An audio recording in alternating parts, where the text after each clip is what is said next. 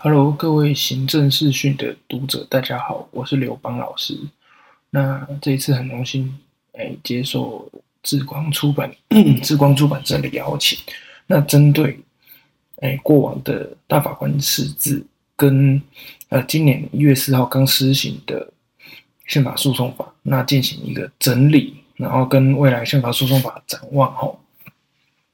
那因为我自己。是有出版一本叫《大法官释字白话工具书》，那也是在志光出版社，所以哎，这次刚好志光就认认为说，哎，那是不是讲大法官解释的时候，哎，那就找我，哎，我也很，我就欣然答应了，因为我认为说刚好啦，哎，大法官解释从哎民国三十八年第一号以来，那到现在一百一十年的十二月二十四号，也也就是呃去年的平安夜。那做出了八百一十三号解释，哦，也就是中华民国历史上最后一号解释了。那这期间呢、经历了七十三年，那做总共做出了八百多号解释。那特别是在诶这个十二月，去年的十二月三十号，那司法院的司法周刊，那他也刚好做了一个诶司法周刊第两百零八十七期啊，那也刚好有提出几号解释啊，那有。去说明说，他们认为比较，呃，司法院自己认为说比较呃历史意义的，像比如说里面有提到四至四四五哦，是是是，呃，四至四四五，他是在讲那个，哎，禁止集呃集会游行，就是如果我们是为了宣扬共产理念，那可不可以透过集会游行法来禁止？哈。然后也还有另一个是相对于四四五也很红，那通常我们也会跟四四五一起记得解释，就是四至六十四。那六十四他说，哎，我国能不能去透过去限制人民集会结社？那是基于某种特定理念，比如说也是因为共产理念，然后去限制人民集会结社。那还有就是四字第四十。四九九号，那设置四九九号，它其实在里面有一个很重要的价值哦，是确立了呃修宪机关它的修宪有没有界限？因为以往啊，在学理学理上会有一个争，会有一个争论是修宪它到底有没有界限？那为什么会有这个争论呢？是因为过往我们会有一派学者认为说，哎，修宪啊，它应该是没有界限的。为什么？因为你要想啊，宪法它是怎么来的？在抽象抽象意义上的宪法上，他们是认为说，哎，我们是一群人哦，原本会互相攻击、互相打架的一群人，后来有一天打腻了，打腻了之后，他们一起坐下来，然后制定一套规矩。那这套规矩叫宪法。那有这套规矩，然后来决定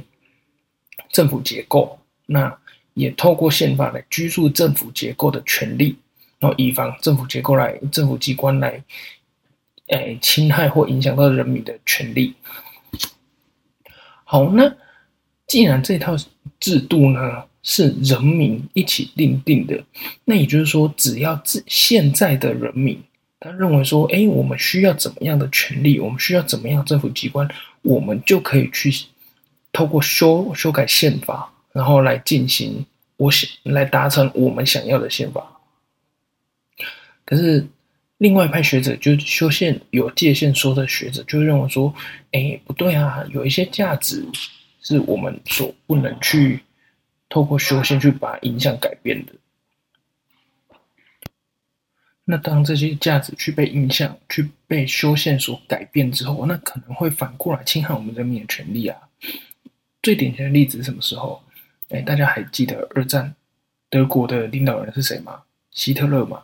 诶，他那时候是透过民主去呃上位，可是啊，后来他上位之后，他发现，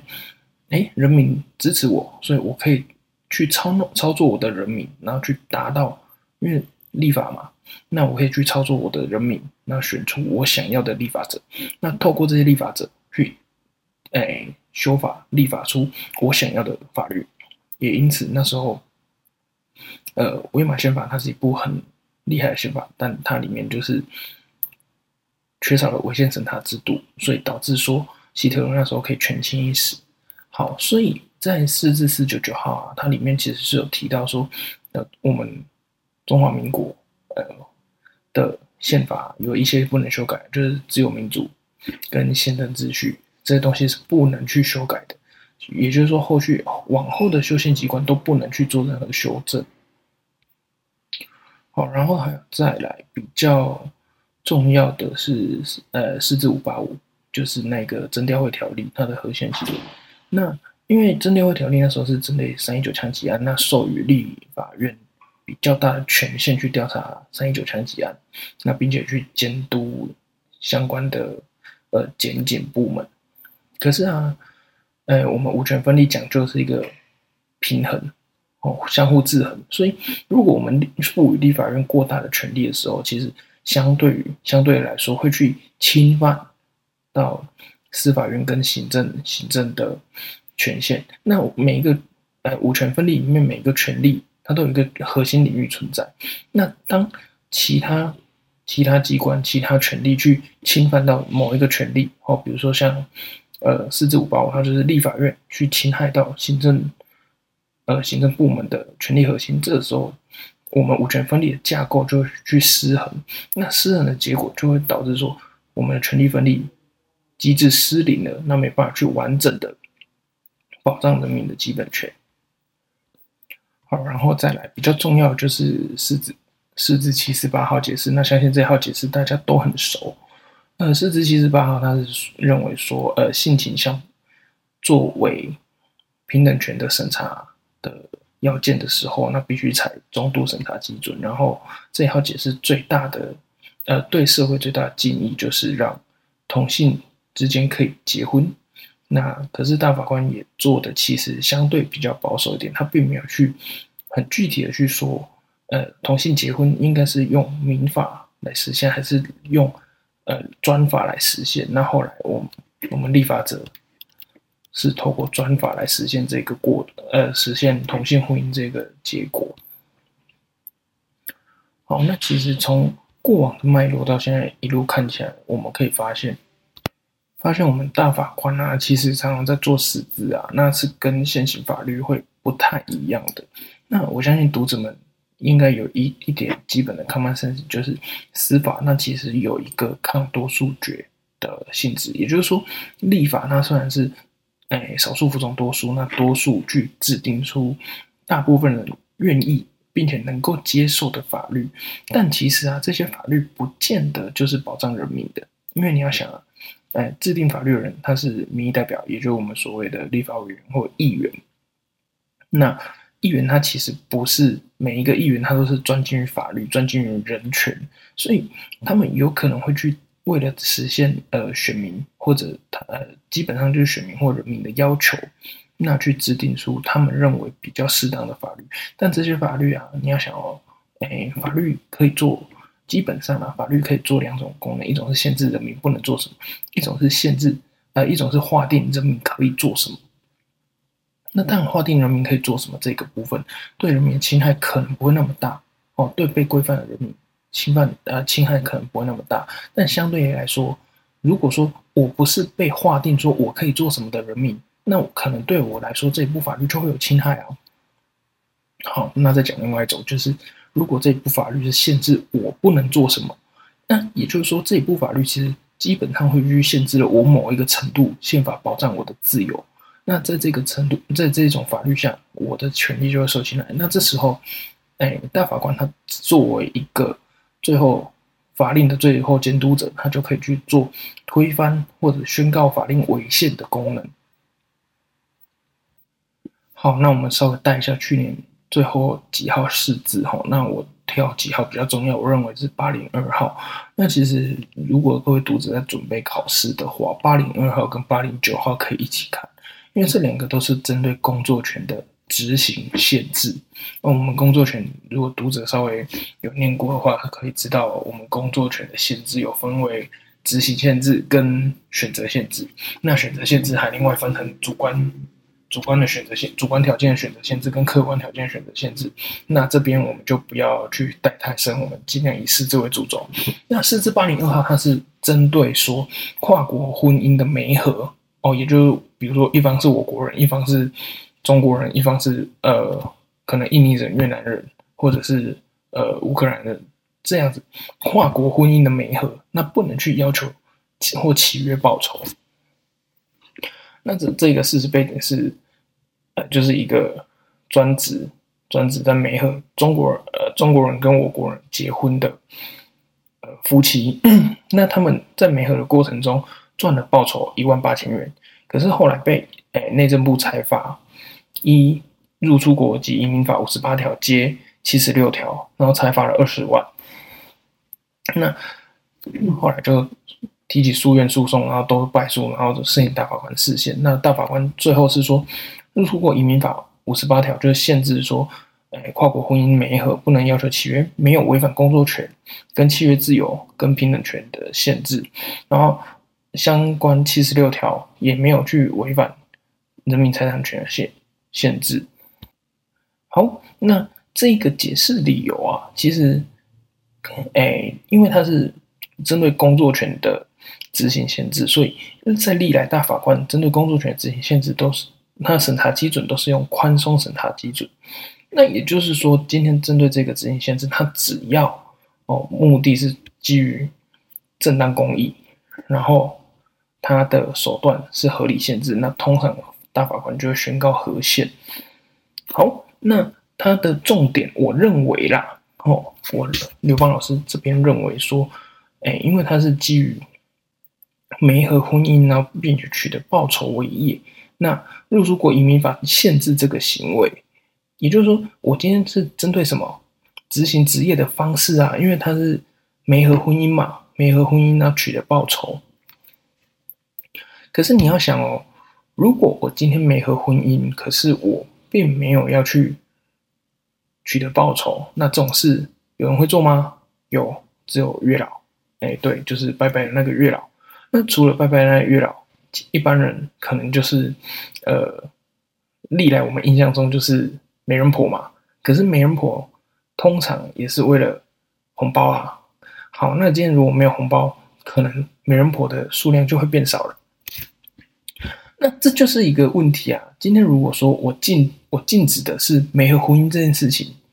那说得过去哦，因为我禁止媒合婚姻，表示说。我们崇尚，比如说，我们崇尚自由恋爱，所以不要有人为的介入去媒合婚姻，不要有交友软体，哦，不要有呃那些 Tinder 啊、Bito 那些东西。好，可是今天法律入出国及移民法限制了什么？它限制说，呃，本国人与外国人没合婚姻不能去请求报酬，不能去契约报酬。那这个部分。呃，刘邦老师认为啦，会比较会有问题的部分在于说，如果这一个职业它是没有报酬的，还会有人去做吗？可能没了，因为大家就是想要以工作来赚钱嘛。那如果他没有报酬，我赚不了钱，是不是我就不会想去做这个工作？所以其实限制报酬，它会不会全面性的去限制这个工作，是有可能的哦。反过来说，如果它不是一个有报酬的。东西呃有报酬的职业，那他是不是还受我国宪法第十五条工作权保障？这也会是一个问题。那我觉得啦，因为我自己在整理大法官释字白话工具书的过程中，我去看了一下这一号解释他的意见书哈。那其实比较没有大法官去提到说入出国移民法它跟这个诶执行。呃，平平等权的讨论，我认为说，哎，如果说我今天是针对我国人，哦，比如说我没和屏东人跟台北人在一起，那收取报酬，哎，这部分并没有去做限，法律并没有去做限制哦。可是针对我国人跟外国人这部分，法律却有去做限制的。那在这个情况下，通常会认为说，哎。基本上没有婚姻这件事情是一样的嘛？那平等权审查就是等者等之，不不等者不等之。所以不等者是什么？就是一方为外国人。那在一方为外国人的情况下，是不是绝对的会影响到，比如说会有假结婚的问题啊，或者是会有呃虚伪虚伪结婚，然后导致说我国可能呃国安受危险危害的情况，其实我认为说大法官当时在审查的时候，可能比较没有去做这方面的讨论。好，然后再来下一号就是四字八零七，就是呃限制女性劳工夜间工作。那诶，申请人有两个，诶，有三个。一个是法院，然后一个是华航，然后另一个是家乐福。那我这边截取的是华航。那华航这边简单说，就是因为，诶，非就是他们有雇佣女性员工，然后某一天被劳检发现说女性员工在凌晨的时候工作，所以就被裁裁罚。好，那。哎，劳基法四十九条第一项，它是规定说，嗯，雇主不得使女工于午后十时到一晨六六时之间工作，也就是说，晚上十点到隔天早上六点前，这个部分是雇主不能让女工在这个时段工作。可是有例外哦，如果说工会同意哦，或者是劳资会议同意，那并且要提供相关安全措施，或者是安排食宿交通工具。那这样就可以，但其实啊，大家可以去想一下，我们今天是为了保护谁？保护女性嘛，因为怕她晚上工作危险。哦，宪法也有规定说，哎，国家必须对女性的工作然后进行保护。但有我们保护的方式，到底是我们要去采取更多，比如说，哎，如果这间公司它女性员工。比较多，那我们是不是可以要求雇主去派加派保全，或者是要求呃警察去在这个定点设一个巡逻箱，那定时去巡逻？可是，哎，我们的立法者都没有用这些方式哦，他用了一个让女生不能在晚上工作的法律拿来说，哎，我们是保护女生，所以。呃，我们不要让她女晚上工作，也要，然后立法理由还有说，就是啊，女性还要照顾家庭啊，这些等等。但其实这个立法它并不是非常精美哦。首先，我们保护女生啊，保护女性不要让她在夜间工作，这件事固然是好的，但他并没有去说，那男生呢？男生在夜间工作一定就是安全的吗？也没有啊。再来。女生才能照顾家庭嘛？也没有啊。现在性别平等，那两性都能照顾家庭。应该说，两性都应该依他的工作性质，依他的个人情况去分配家庭的照顾工作。所以，我们不应该去说啊、呃，女性要照顾家庭，所以女性不要在晚上工作。好，然后在文章里面还要放一个四八一零，但因为时间的缘故，那我这边就先跳过。那我们来讲宪法诉讼法。然后那从诶司法院大法官审理案件法跳到现在就修法之后变成宪法诉讼法，那其实诉讼类型没什么变。那我们来介绍一下，第一个是机关申请。诶，在以前的宪法，呃，在以前的司法院大法官审理案件法的第五条第一项第一款，就是机关申请。那以前的机关申请呢，他是认为说只有什只有哪些机关可以。哎，中央机关跟地方机关哦，那中央机关在旧法时代哦，我们现在就说司法人大法官审理案件法，它是旧法时代。那现行法是宪法诉讼法，在旧法时代啊，它是限于所谓的中央机关它，限于什么？总统以及五院。那这应该蛮好理解。然后还有地方机关可以申请。那如果不是这些机关呢，在以前旧法时代会有第九条承转的。规定，也就是说，我今天如果是内政部或者是警政署这些想要去呃申请释宪的话，不行，只有最高机关。最高机关谁？哎，警政署再往上就内政部，内政部再往上行政院。哎，行政院到了五院可以，所以行政院可以申请释宪。那在这一次之后啊，他就直接明定在现行法的第四十七条第二项，如果说你下级机关想要申请释宪，那得报请上级机关。为申请。好，那机关申请，我觉得比较重要、比较有考点的部分在于独立机关申请，认定在宪法诉讼法的第四七条第三项，那是只有第只有二级独立机关可以申请哦。那二级独立机关目前的话有中选会、公平会、通传会就 NCC，然后还有促转会，一然后我国还有三级独立机关，那是非安会，呃，以前的非安会现在叫运安会，然后还有党产会，这两个是三级机关，那三级机关依法是不能申请释宪的。好，那呃，可能有读者看到这里会说，哎，老师，那地方自治团体呢？哎，对，以前地方自治团体就是地方机关。它确实是可以申请释宪，但这次修法之后啊，直接立一个专章，哦，也就在宪法诉讼法第七章定给了地方自治团体，那也去明确化到底哪些东西是地方自治团体可以去申请的。那申请的课机关申请的课题就是法规范，也就包含法律命令。好，然后再来是立法委员申请。好，那立法委员申请的部分，在这次修法，把过往的三分之一以上立立为，到现在改成四分之一。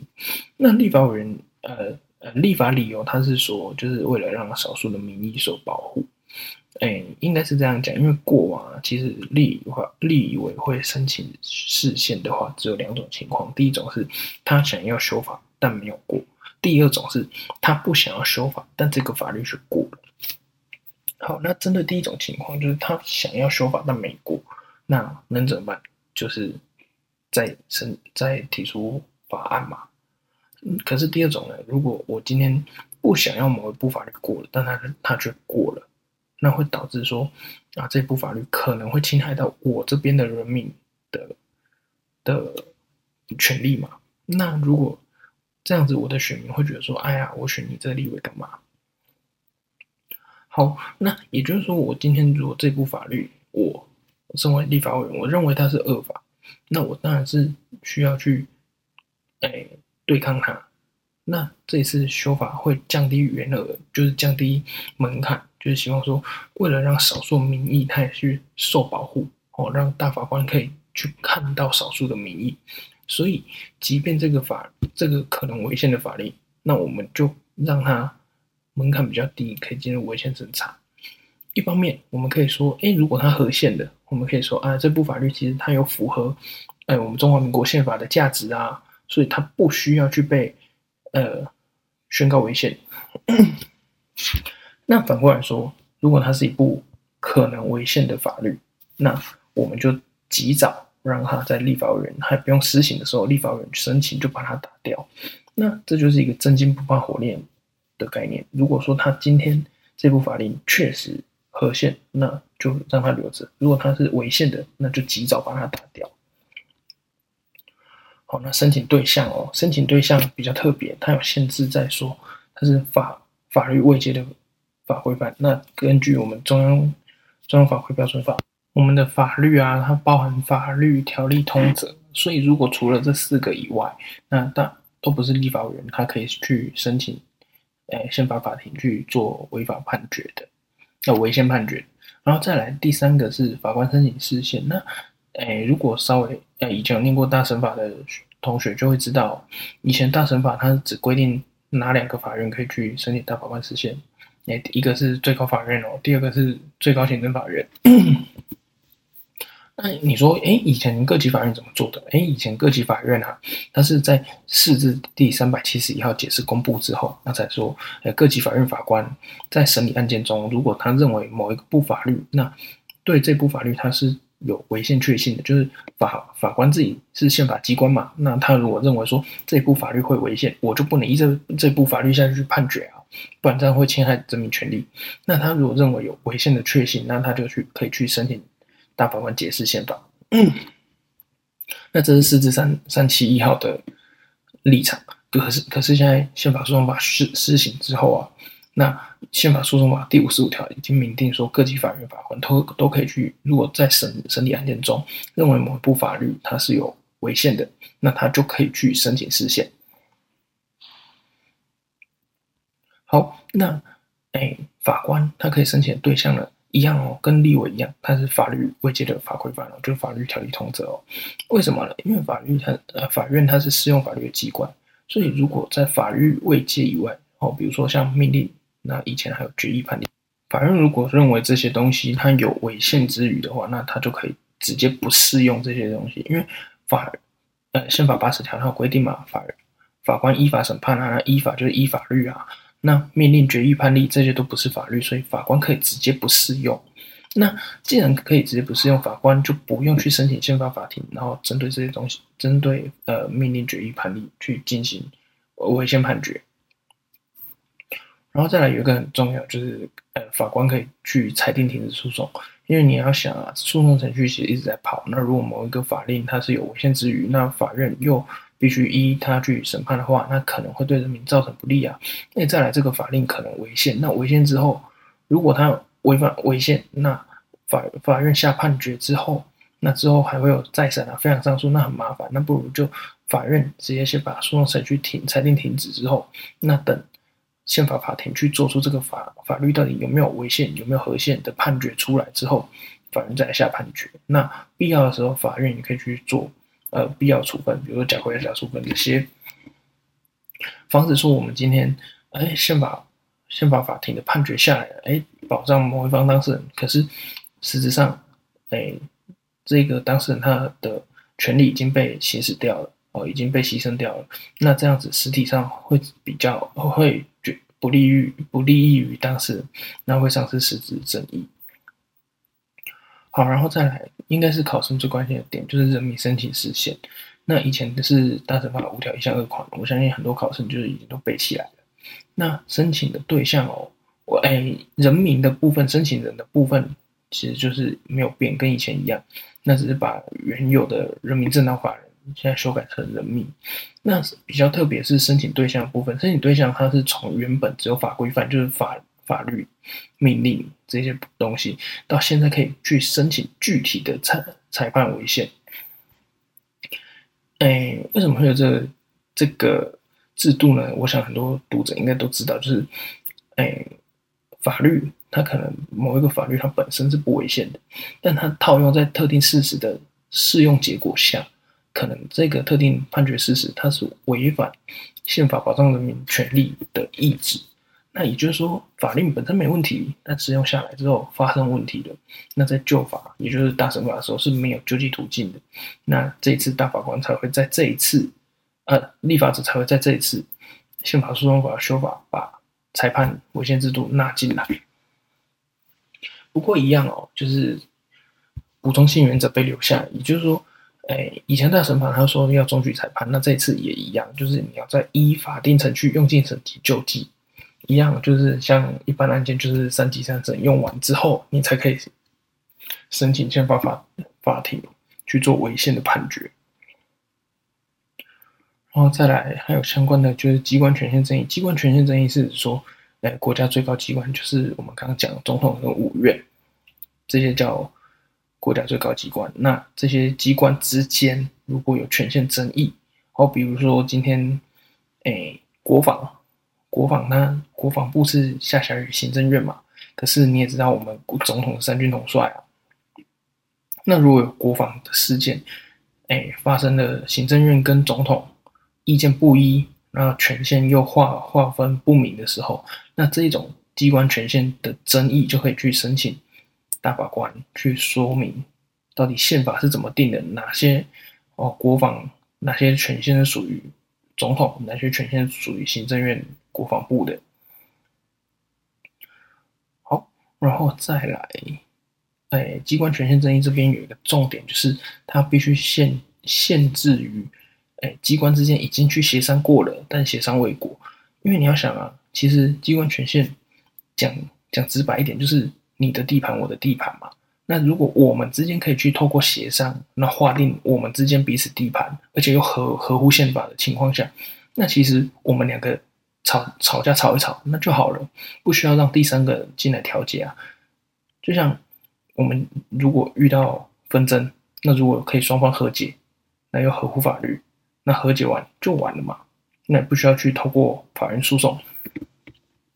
那这个协商未果的要件其实一样哦，就是因为它立法理由是说它是基于司法最后性，它其实就是我们刚刚说划地盘的概念。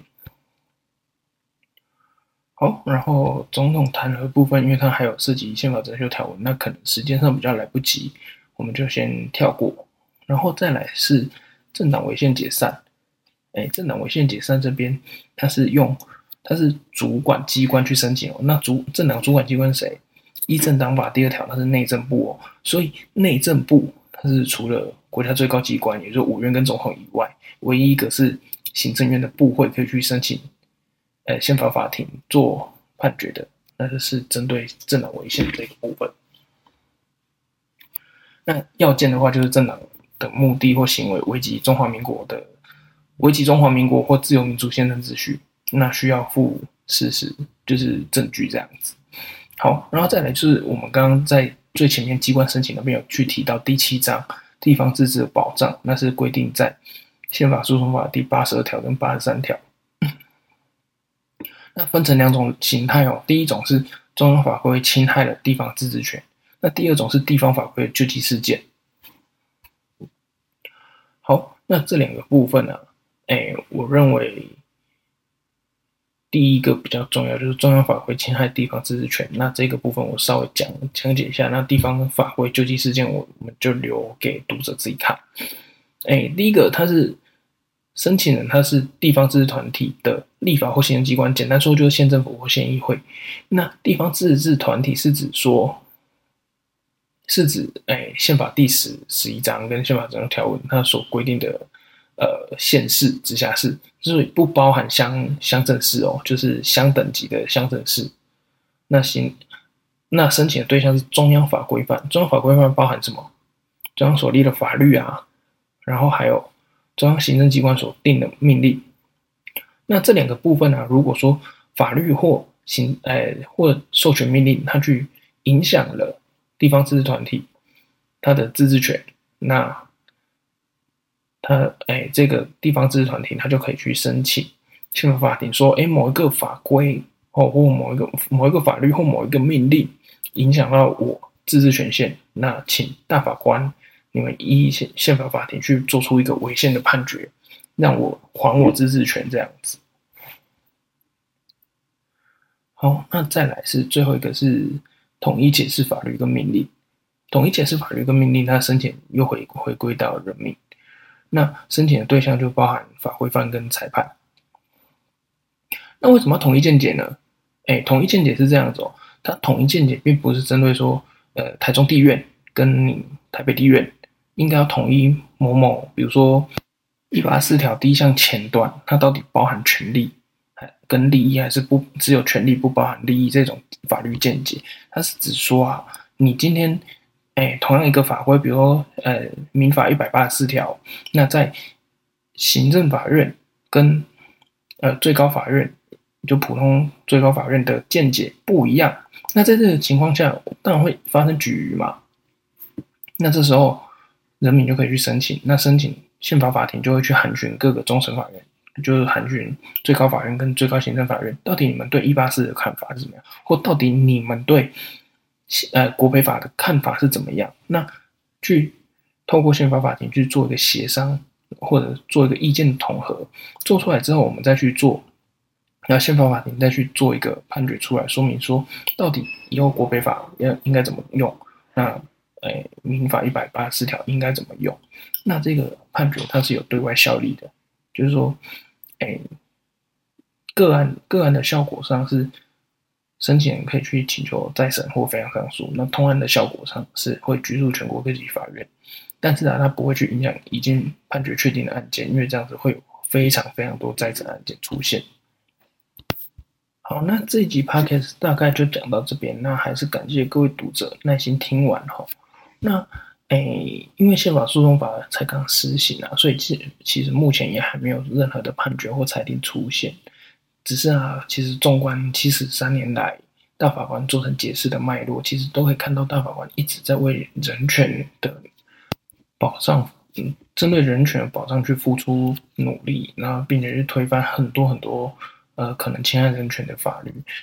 那相信往后大法官还是会以人权保障跟保诶五权分立存续的目的，然后下去做。宪法诉讼的判决，那这值得我跟各位读者一起期待。好，那这一集 p 开始就到这边，那谢谢各位读者的耐心聆听，谢谢。